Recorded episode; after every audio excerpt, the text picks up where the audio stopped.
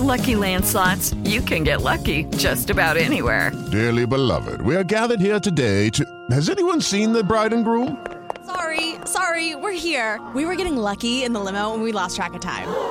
No, Lucky Land Casino, with cash prizes that add up quicker than a guest registry. In that case, I pronounce you lucky.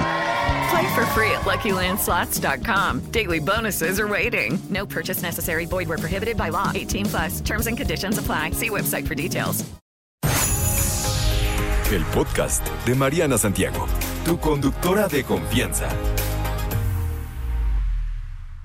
Una plática muy interesante que tendremos en este momento con Eduardo Calixto, que es neurofisiólogo. Muchos de ustedes sé que lo conocen este artículo, querido Lalo, bienvenido, que me dio, que me gustó mucho y que me da mucha curiosidad esto. ¿Qué pasa en nuestro cerebro cuando estamos enojados? ¿Hay alguna manera en donde podamos no llegar al grito, al sombrerazo, ya cuando estás que ardes, que te lleve el demonio? ¿Qué se hace aquí, hombre, para no llegar justamente a lo que llega este tipo loco, ¿no? Que, pues sí, un loco que le pega a un chavito de 15 años en un subway, nada más porque no quiso hacer la cola. O sea, esta actitud deja mucho que desear. Querido oh. eh, Lalo, ¿cómo estás? Bienvenido. Muy, muy buenas tardes, querida Mariana. Es un problema muy serio que estamos viendo en los niveles de violencia. Y lo que voy a decir rápidamente a nivel cerebral, existe una disminución de la red neuronal que nos hace inteligentes, congruentes, lógicos cuando nos enojamos. Cuando uno pregunta, pero ¿por qué sucedió esto?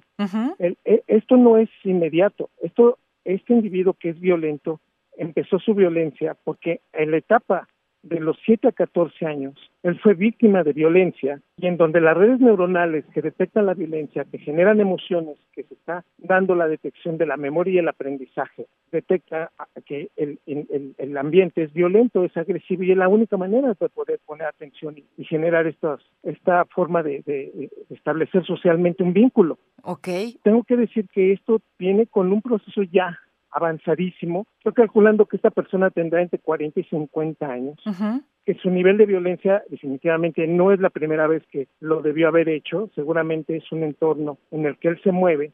Y cuando me preguntas, pues, ¿qué sucede?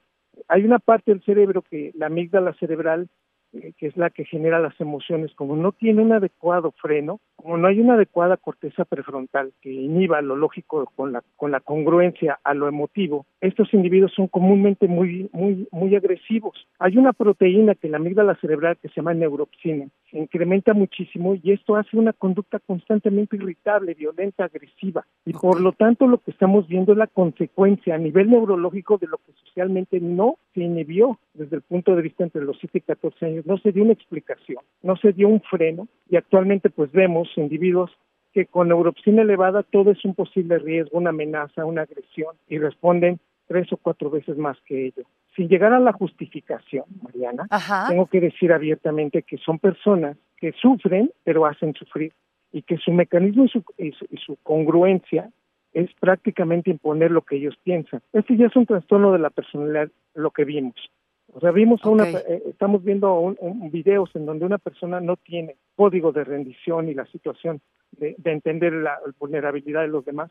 Entonces estamos rayando que en el punto que la violencia se convierte también en un proceso que trastorna la personalidad y que es un hecho fundamental que necesita mucha terapia, mucho apoyo, incluso desde el, desde el punto de vista del tratamiento eh, de las neurociencias, necesita apoyo el, agresor. Cuando sufres de este problema de violencia y eres violento con todo y andas con el sable desenvainado y a las primeras de cambio, como este tipo, haces un mitote de este, de este grado y agredes a la gente, esa conducta, a pesar de que seas una persona de 40 años, se puede revertir, tienes remedio, vamos, esa es la palabra, hay remedio, se pudiera cambiar la personalidad de esta, de esta, de este tipo, por ejemplo. Somos una especie que tiene futuro. Somos una especie que no obstante que somos agresores, somos violentos, que somos capaces de generar guerra, que, que decimos mentiras, que, que hacemos tantas cosas, podemos revertirlo, sí, sí podemos. Y es un hecho trabajarlo primero con terapia, con profesional, desde el punto de vista de toda la integración y también con apoyo institucional. Pero aquí nos estamos enfrentando a tantas consecuencias, pero el punto en concreto es si tenemos tenemos una esperanza de mejorarlo. Por eso cualquier persona que tenga este trastorno o esta situación, porque esto es muy común, sí tenemos que decir abiertamente, sí podemos modificarlo con terapia. Definitivamente. Hablamos del enojo como algo que le puede pasar a quien sea. Eh, eh, este caso fue extremo, estamos hablando de un trastorno, pero cuando eres una persona que anda por la vida bien, ¿no? Que te enojas como cualquier otra persona porque enojarse es normal. Que no eh, es malo. Exacto, no es malo enojarse, lo que es malo llevarlo al extremo. Pero ¿qué pasa cuando esa situación en, un, en una persona, digamos, puedo decir normal, una persona que no es violenta, se te sobrepasa y actúas de manera incorrecta y de pronto hasta te desconoces a ti mismo? Claro. ¿Qué, qué, qué, qué puedes hacer para detenerte, para no llegar a esa conducta tan violenta? Tenemos que reconocer primero identificar la respiración. Hoy sabemos que cuando uno hace consciente la respiración acaba con el ritmo de activación de la amígdala cerebral. Entonces tenemos que ser conscientes. Tenemos que saber que la, el enojo como tal, no podemos durar más de 40 minutos enojados en la misma magnitud. Tenemos que reducirlo, tenemos que darnos una explicación, tenemos que encontrar la salida y, o a la adaptación al proceso. Yo con el, eh, ya sé que van a decir, sí, doctor, usted no se ha enojado. Yo también me he enojado. El punto es que no le digas a alguien que esté enojado que, se, que no se enoje. Que no se enoje, claro. No trates de decirle, no, no hagas aquello, porque evidentemente se va a enojar más o va a molestarse más. ¿Cómo le hago? No, si en un momento de enojo, de ira, de rabia, me dan ganas de agarrar trancazos al de enfrente. ¿Qué hago para detenerme, para no caer hasta allá? Debemos reconocer, Mariana, que la emoción es transitoria y que si nosotros nos damos cuenta del nivel de respiración que traemos, el hecho de hacer consciente la respiración, fíjate nada más que básico y tan, y tan sencillo y al mismo tiempo tan sutil, darme cuenta de mi respiración para poder contener el enojo, para poder contener la ira o la violencia. Violencia va a generar más violencia y en ese entorno, el, al darme cuenta si mi respiración está acelerada, si está muy profunda, y si ya no la puedo controlar, es en ese momento en donde tengo que reconocer que es necesario salirme. ¿Cómo contener ese enojo? ¿Cómo le hacemos? No podemos vivir en este mundo violento y no podemos tampoco seguirlo normalizando. Creo que una de las cosas que más mal me hizo sentir fue ver que los de al lado, los de alrededor, no hicieron nada, no hicieron absolutamente nada.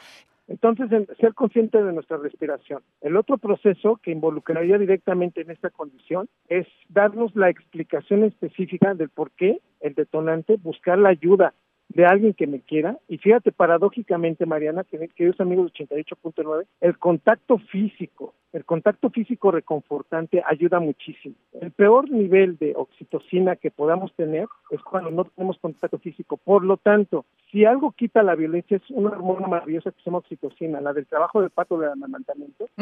Entonces, en términos generales, un abrazo, una contención, una palabra puede ser suficiente para romper la violencia. Hablarle concretamente a una persona, tomarle de la mano y decirle, estoy contigo, no te enojes. Si incrementamos los niveles de oxitocina, los niveles de violencia disminuyen considerablemente. O sea, así de simple, no está tan difícil. ¿Podremos hacerlo, Calixto? ¿Lo lograremos? Sí, ocho abrazos al día, que cada abrazo dure de cuatro a cinco minutos. Una situación de reírnos un poco más, disfrutar más de lo que tenemos y, por supuesto, un profesional que nos pueda ayudar a decir cuál es tu detonante. Yo, sin temor a equivocarme, lo que vimos es que este joven le detonó un nivel de violencia ya muy fuerte que este hombre traía, pero desafortunadamente lo proyectó. En este contexto, sin llegar a la justificación y decir que, no que puede manejarse mejor, yo diría abiertamente, el detonante ya lo traía antes, venía mal desde antes, y obviamente violencia, esto es lo que genera en consecuencia masiva. Claro, esta persona ya es violenta, ya tiene esta personalidad, ¿no? Ya estamos hablando de un trastorno. De un trastorno. Así es. Querido Eduardo, te agradezco muchísimo la plática. ¿Dónde te podemos encontrar en redes sociales para eh, más dudas, preguntas? ¿Tú das este tipo de terapias? Cuéntanos.